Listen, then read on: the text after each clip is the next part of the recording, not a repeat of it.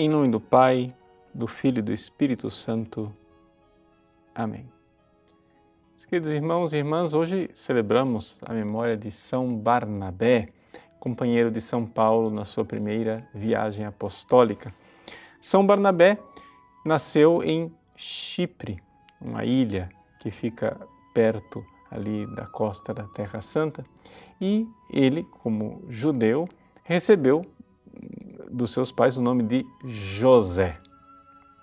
No entanto, ele se converteu ao cristianismo e logo no primeiro ano ali com os discípulos em Jerusalém, vivendo tudo em comum, como diz os Atos dos Apóstolos, ele então vendeu suas propriedades.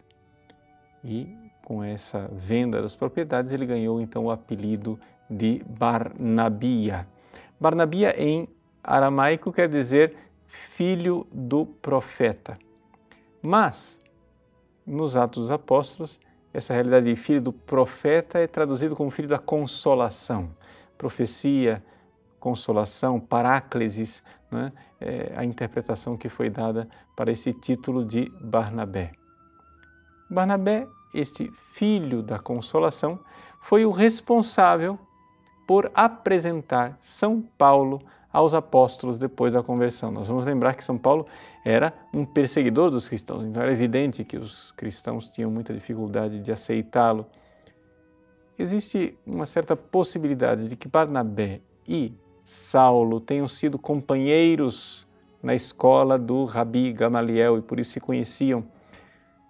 Barnabé conhecia o valor, a têmpera de, de Saulo e, portanto, viu que foi uma conversão autêntica e apresentou São Paulo aos apóstolos. Depois os dois eh, se separam, não tiveram eh, mais convívio, até que, por uma ação mesmo do Espírito Santo, depois que os cristãos começam a ser perseguidos em Jerusalém, o cristianismo começa a se espalhar e chega até os gentios em Antioquia.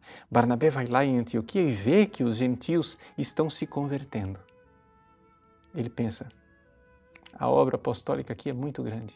Quem eu vou procurar para me ajudar? Então ele pensa em Saulo, que ainda não se chamava Paulo.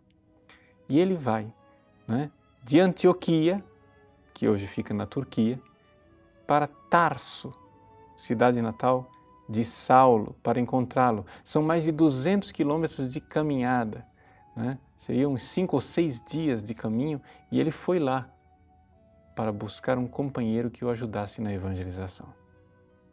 Ali, eles frutuosamente evangelizam em Antioquia e na cidade de Antioquia os cristãos são chamados de cristão pela primeira vez. Ali, eles são é, recebem a imposição das mãos e partem em missão na primeira viagem missionária ao lado de São Paulo.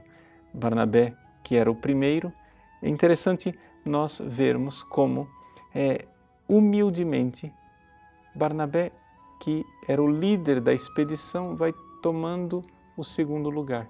Os Atos Apóstolos falam sempre de Barnabé e Paulo, Barnabé e Paulo. Paulo adota o nome de Paulo por causa do seu apostolado junto aos gentios.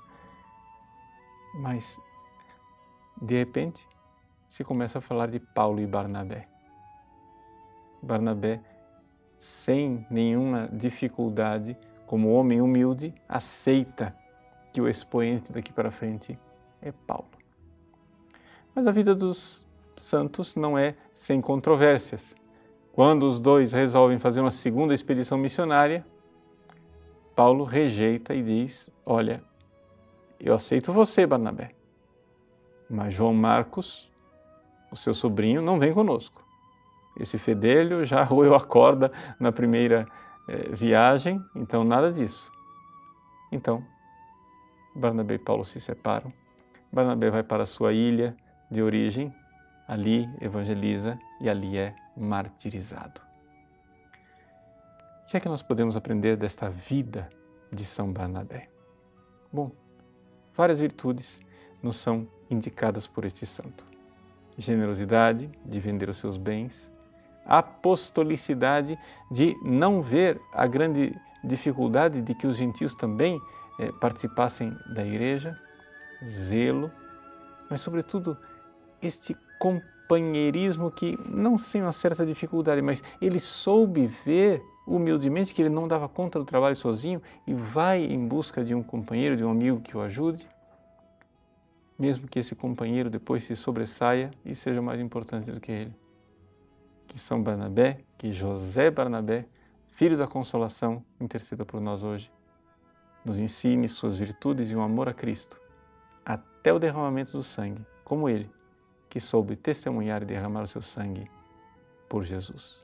Deus abençoe você. Em nome do Pai, do Filho e do Espírito Santo. Amém.